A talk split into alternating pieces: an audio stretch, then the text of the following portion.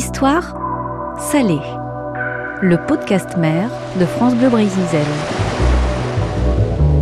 Célèbre dans les années 1930 à 1950, le navigateur français Éric de Bishop a marqué les esprits par ses navigations à bord de bateaux qu'il a construits. Des jonques en Chine, qui ne vont pas résister aux récifs et à la tempête, des pirogues polynésiennes, dont l'une le mènera d'Hawaï en France, puis des radeaux dans le Pacifique entre Amérique du Sud et Polynésie, avec une fin tragique. C'est cette vie d'aventure faite de naufrages que je vais vous raconter avec Gwenda Jaffry, rédacteur en chef du Chasse-Marée, une revue spécialisée dans la culture et le patrimoine maritime, qui a retracé le parcours d'Éric de Bishop. Éric de Bishop, le navigateur excentrique. Gwendal, nous allons commencer par évoquer la jeunesse d'Éric de Bishop.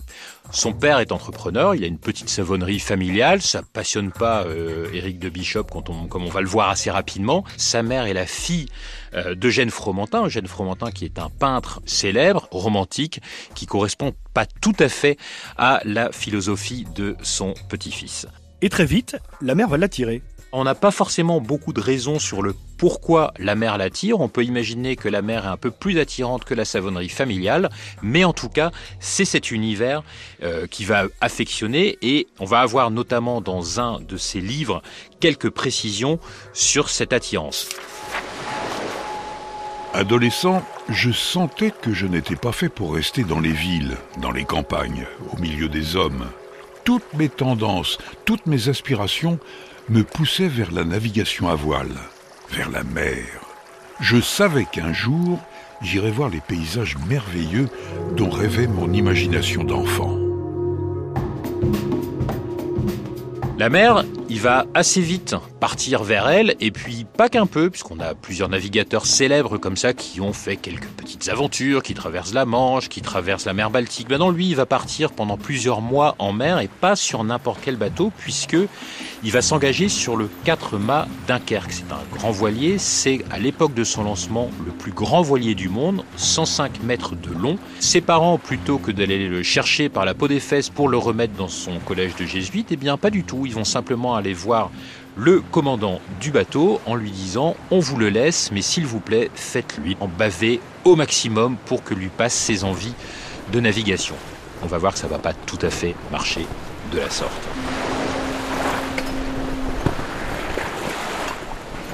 Notre Éric de Bishop, notre jeune Éric de Bishop, navigue à l'origine comme matelot sur ce grand voilier. Ils vont aller au Chili chercher du nitrate. Alors le nitrate, c'est le, fertilisant de l'époque. Alors on n'a pas nos grosses usines aujourd'hui euh, polluantes, mais on va chercher du guano, ce qu'on appelle le guano, qui sont des fientes d'oiseaux sur les, euh, les îles, les îlots, les rochers chiliens pour le ramener et amender les champs en France et en Europe. Ils vont aller aussi chercher de la laine en Australie il fait son tour du monde, il devient capornier et ce voyage va durer 18 mois. Je sentis au cours de ce voyage, un dur voyage mais un si beau voyage, après une lutte de 15 jours dans les tempêtes du Cap Horn et en remontant dans le Pacifique, que si la mer m'attirait, le Pacifique allait me retenir. Je voulais tant remplir ma vie, la rendre à mes yeux digne d'être vécue. Le Pacifique. Valparaiso. Valparaiso.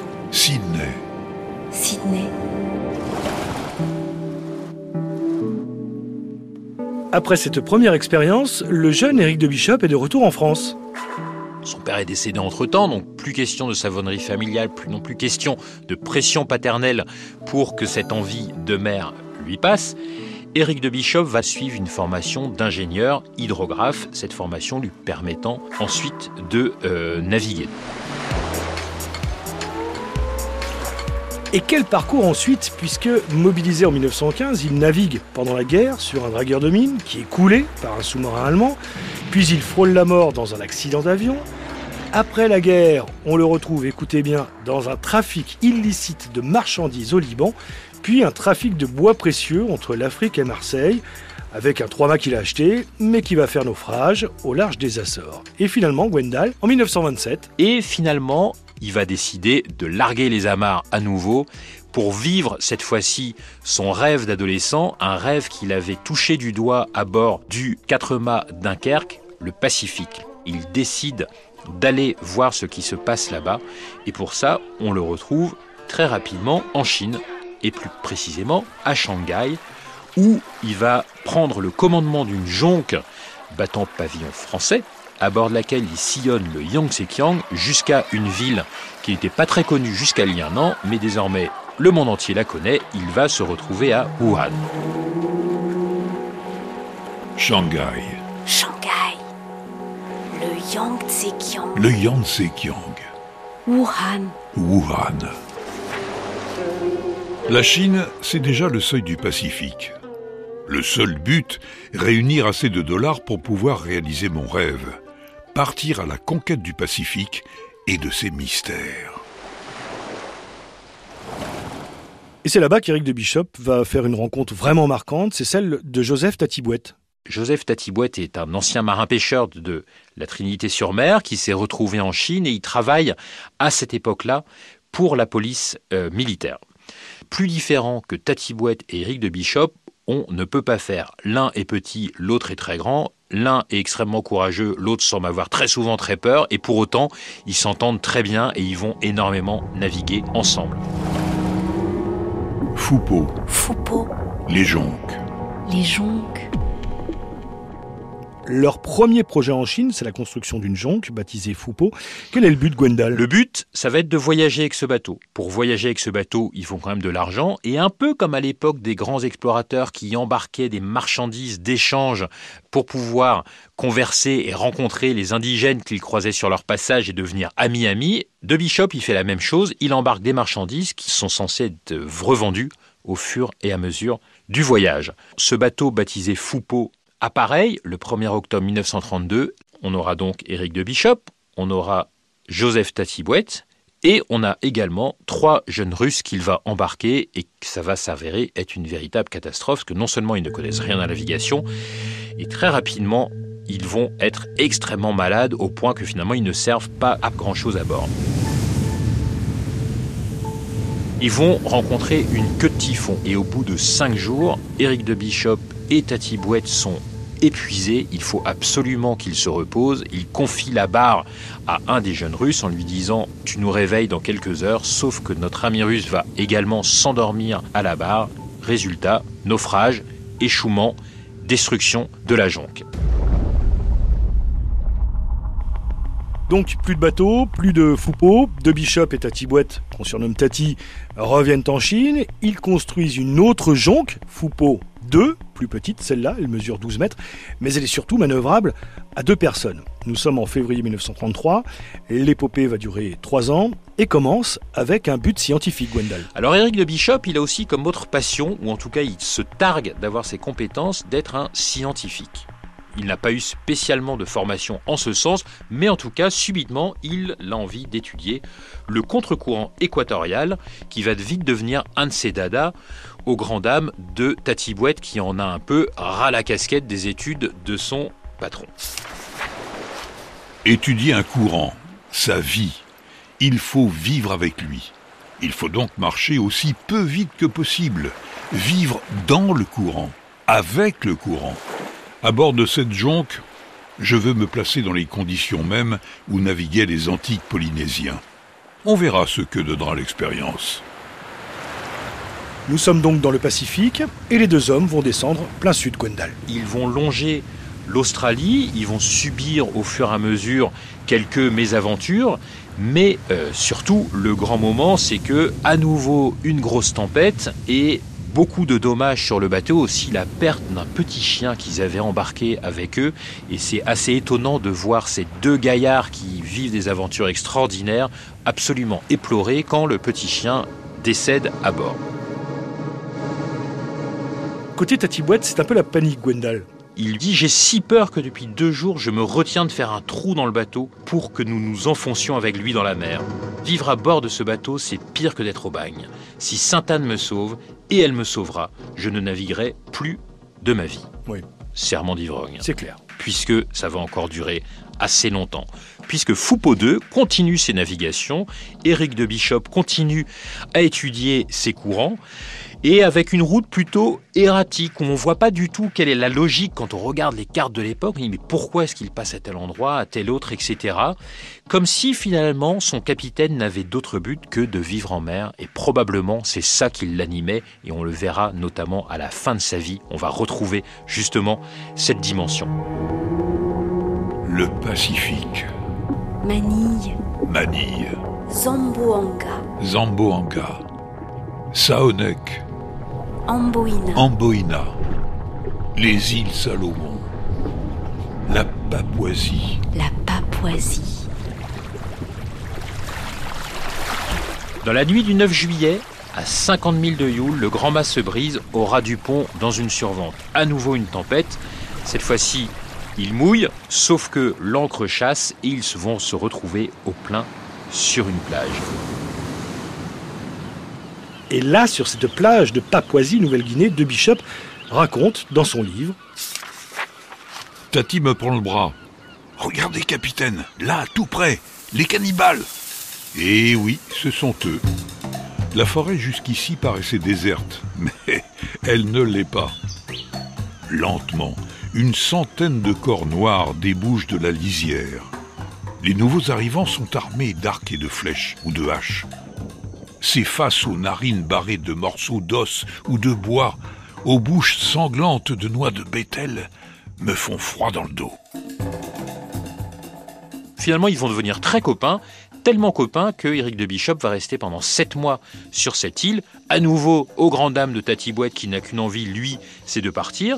Et Éric de Bishop, il s'accommode très bien de cette vie, il, euh, il vit de robinsonnade, il peint, il sculpte, il écrit, il s'intéresse beaucoup aux mœurs des euh, papous, et puis euh, jusqu'à notamment des funérailles où il raconte que le fils d'un roi euh, dont le bras a été arraché par un crocodile décède de ses blessures et puis finalement au moment des funérailles tous les invités vont manger ce bras arraché par petits bouts et Eric de Bishop est invité au banquet et ça a l'air de très bien lui convenir en tout cas dans son étude des mœurs.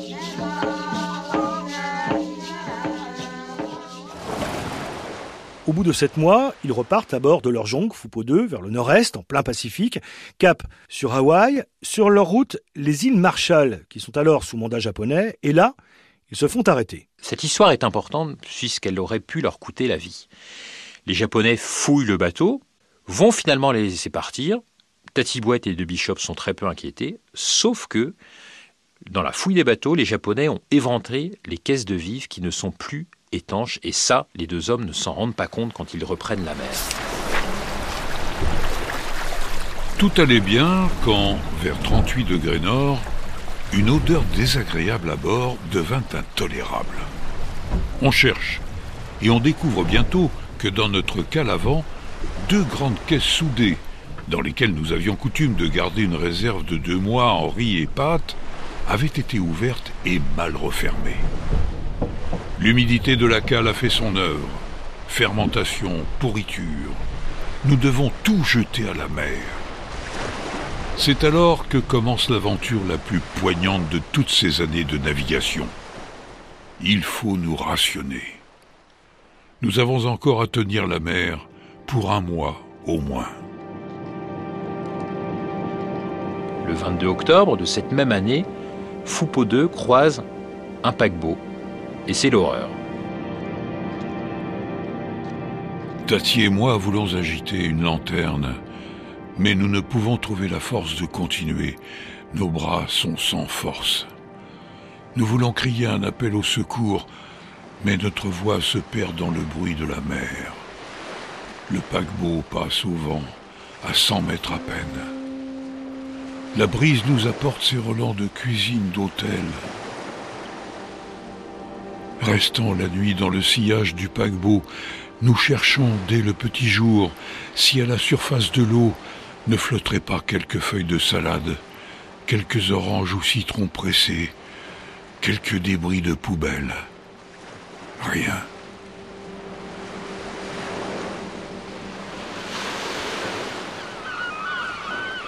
Quasiment morts, Éric de Bishop et Joseph Tatibouette à bord de leur jonque, Foupo 2, arrivent à Honolulu, mais malheureusement, au mouillage, le bateau est détruit. Éric de Bishop est désespéré, mais il confie à son compagnon Trois années d'études perdues, tout est perdu. Je pleure comme un enfant battu. Écoutez, mon pauvre Tati, je vais repartir. Je ne sais pas comment, mais je vais repartir. Et effectivement, Éric de Bishop va repartir vers de nouvelles aventures, toujours en compagnie de Tati Bouette. Il décide cette fois de se lancer dans la construction d'une double pirogue d'inspiration polynésienne qu'ils vont baptiser Kamiloa. Une construction sur une plage d'Hawaï qui intrigue les habitants. Kaimiloa, Kaimiloa. les pirogues. Les pirogues. Les voisins du chantier disent, je cite, qu'ils trouvent les deux Français courageux mais complètement cinglés. Ça, on a retrouvé cette trace-là. Et en revanche, il y a un petit écriteau à l'entrée du chantier où Tati Bouette et De Bishop ont écrit Nous sommes fous, inutile de nous en informer, nous avons plus besoin de peinture que de conseils. Histoire salée. Éric de Bishop, le navigateur excentrique. Gwendal, nouveau défi donc pour Éric de Bishop. Je vous propose d'écouter dans cette archive qui date de 1955 le célèbre biologiste et navigateur Alain Bombard qui présente l'expédition Kaimiloa. En 1936, Éric de Bishop a décidé de faire le retour depuis les Havaïs jusqu'à Cannes en passant par le cap de Bonne-Espérance, à bord d'un catamaran, c'est-à-dire d'une double pirogue polynésienne qu'il allait construire lui-même. Dans ces deux pirogues, il y en avait une qui était logement, il y en avait une autre euh, qui était réserve de nourriture. Le premier signe de son génie maritime a certainement été l'articulation de cette pirogue. Aller jusqu'au cap fut encore relativement facile. Il s'agissait de vents portants, il s'agissait de périodes sans tempête, car comme tout bon navigateur solitaire, Éric de Bishop avait choisi des périodes où les chances d'avoir des tempêtes étaient minuscules. Honolulu, Honolulu. Futuna, Futuna. Bali, Bali. Surabaya, Surabaya. Java. Sur le Kaimiloa, ah, la belle navigation. Si les jeunes épris d'aventure savaient combien sur un bateau convenable il est facile de naviguer tout autour du monde à la voile, d'est en ouest, ils prendraient tous la mer. Le Cap. Le Cap, Sainte-Hélène. Sainte-Hélène, Tanger. Tanger, Cannes. Cannes. Chaque voyage, chaque équipage possède une âme et une seule. Éric de Bishop a su être cette âme au cours d'un merveilleux voyage, d'un voyage prolongé, difficile, d'un voyage sur un engin dont les réactions étaient encore mal connues, d'un voyage qui a apporté des quantités d'informations et sur la météorologie euh, de l'océan Indien et sur les divers courants euh, qui sillonnent les océans aux diverses périodes de l'année, aussi bien en mousson qu'hors mousson, c'est Éric de Bishop qui a supporté ceci sur son âme et sur son corps. À Cannes, les marins français Éric de Bishop et Joseph Tatibouette, à bord de leur jonque Kaimiloa, touchent la terre de France après six années de navigation et d'aventure sur toutes les mers du monde. Rappelons que les deux courageux navigateurs partis de Chine en 1932 ont touché successivement l'Australie, puis traversèrent l'océan Pacifique où ils eurent deux naufrages et, par le cap de Bonne-Espérance, remontèrent la côte d'Afrique jusqu'à Tanger, d'où ils partirent pour Cannes. Magnifique randonnée digne des marins de légende. Enfin, un défi qui arrive à son terme. C'est la fin de la collaboration avec Tati Bouette. Éric de Bishop construit alors une nouvelle pirogue et tente de rallier la France à la Polynésie, mais fait très vite naufrage aux Canaries. Grâce à ses amitiés avec le maréchal Pétain, il est nommé en 1939 consul de France à Hawaï. Et Gwendal, soupçonné d'espionnage pour les Japonais, il est fait prisonnier par les Américains à la fin de la guerre. Finalement, il est libéré, il va acheter en copropriété une ancienne jonque chinoise à bord de laquelle il va faire un trafic interlope. Une fois de plus, il a beaucoup de mal à faire des choses très régulières de sa vie. Mais tout ça va finir un peu mal à nouveau avec des salaires impayés, un trafic euh, qui est découvert. Désormais, il est géomètre aux îles Australes, à 300 000 au sud de Tahiti. Et là, il vit avec sa nouvelle vainée, Terry Taria.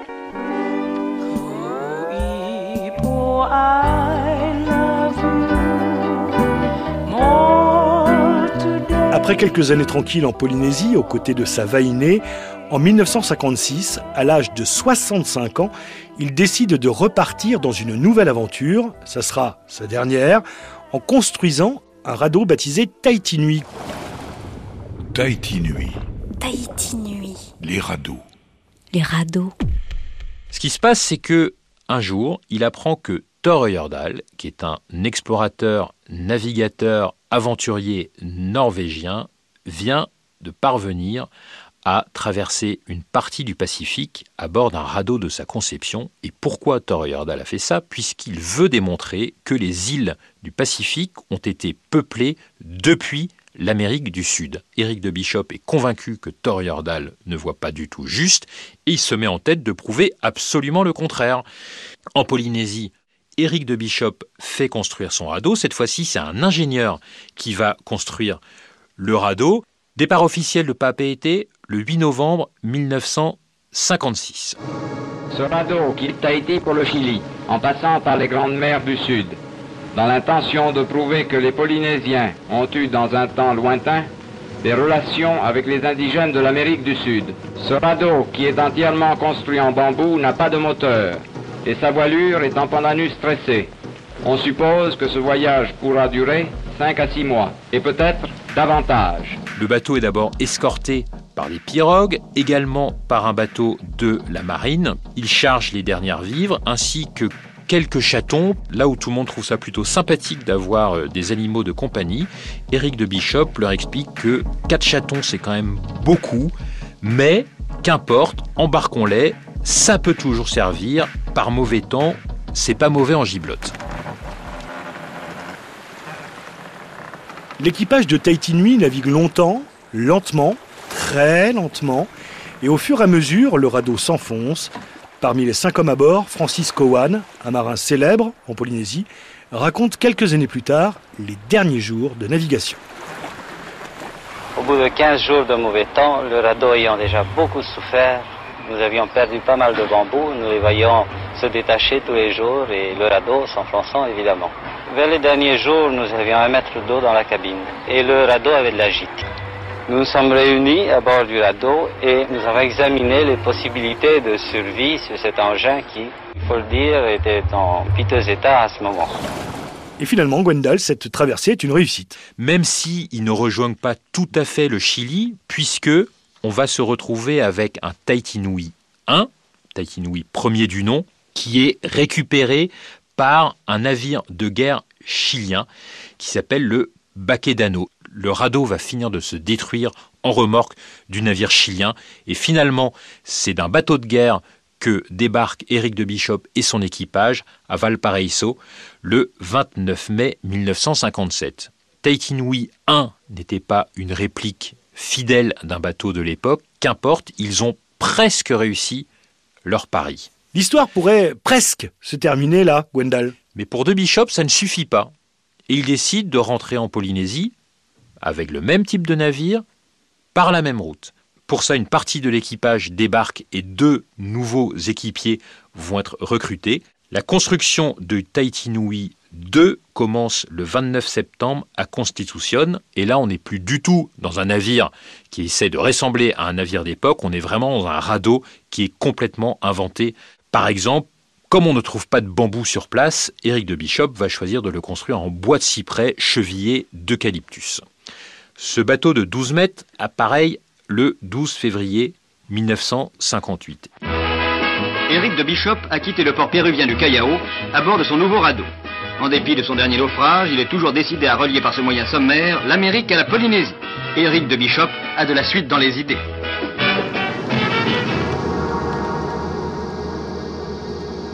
Peu à peu, le cyprès se gorge d'eau et Tahiti Nui 2 s'enfonce inexorablement. À tel point que l'eau finit par envahir la cabane dans laquelle ils vivent, posées sur le pont. Et pour que l'eau s'évacue plus librement, on défonce le bas des cloisons. Les couchettes inférieures sont bientôt submergées.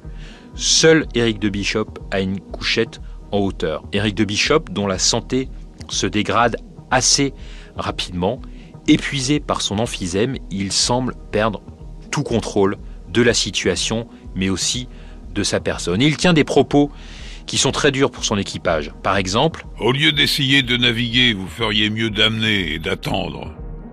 Moi, je m'en fous. Je fais comme les Polynésiens. Quand ça va mal, je dors. Si vous voulez abandonner le radeau, partez. Je ne vous retiens pas. Moi, je reste ici. J'aime mieux crever comme ça que noyer. Écoute Gwendal, pour raconter la fin de l'épopée Tahiti Nuit 2 et d'Éric de Bishop, tu parlais tout à l'heure de nouveaux équipiers recrutés au départ du Pérou. Eh bien, l'un d'entre eux, Jean Pellissier, est toujours en vie. Il a 87 ans et vit en Polynésie. Je l'ai contacté, un témoignage rare et exceptionnel. Alors Jean, euh, vous êtes euh, à l'époque, dans les années 50, donc euh, au Chili pour une conférence scientifique. Moi, j'aimerais que vous me racontiez déjà pour commencer comment s'est passée la rencontre, comment s'est préparé le début de cette aventure?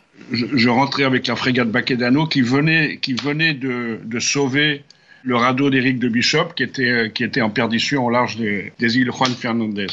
J'ai rencontré Éric et, et ses compagnons à Valparaiso.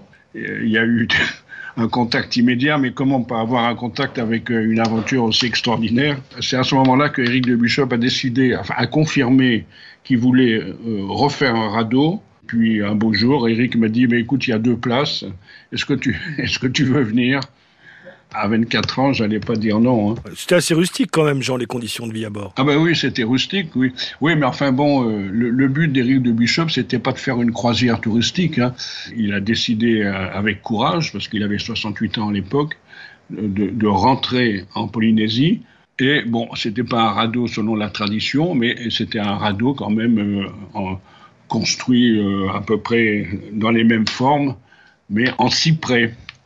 Donc le radeau était en cyprès, qui est un bois un peu, un peu maléfique. hein.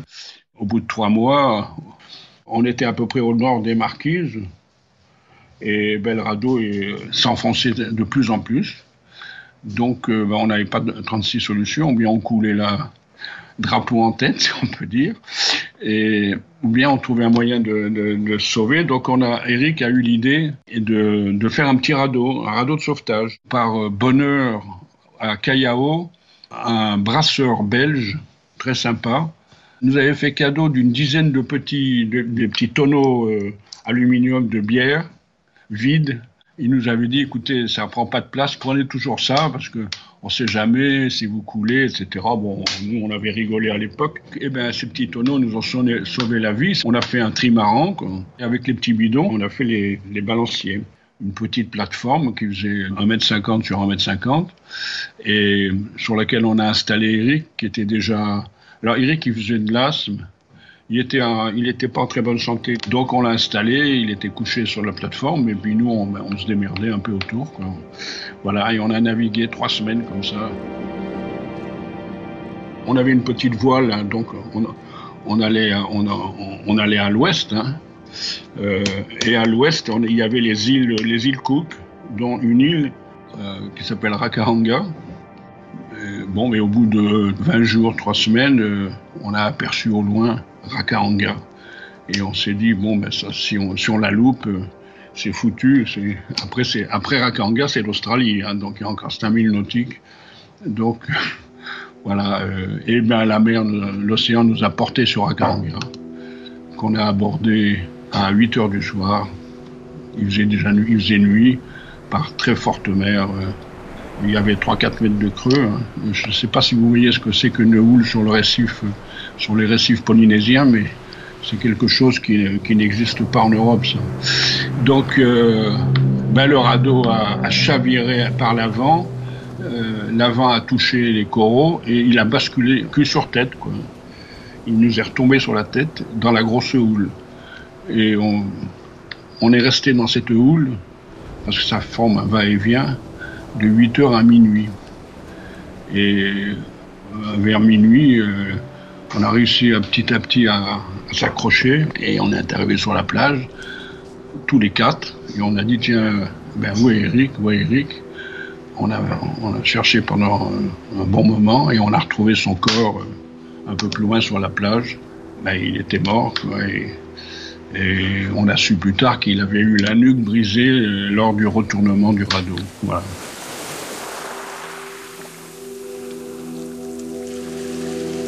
Alors justement, Jean, je voudrais qu'on termine cet entretien par parler d'Éric de Bishop. Comment vous le qualifieriez, vous? Quel regard vous portez sur, sur ce navigateur assez incroyable? Éric de Bishop, il fait partie des de, de cette génération de navigateurs là, euh, qui n'existe plus. hein. C'était un peu les seigneurs de la mer. De Bishop, il est, il n'était pas facile à vivre. hein. C'était un homme, il était très caustique, mais très intelligent, courageux, très courageux. Il l'a dit, moi je veux faire mon trou dans l'eau. Ben, il est mort comme, comme il voulait. Quoi.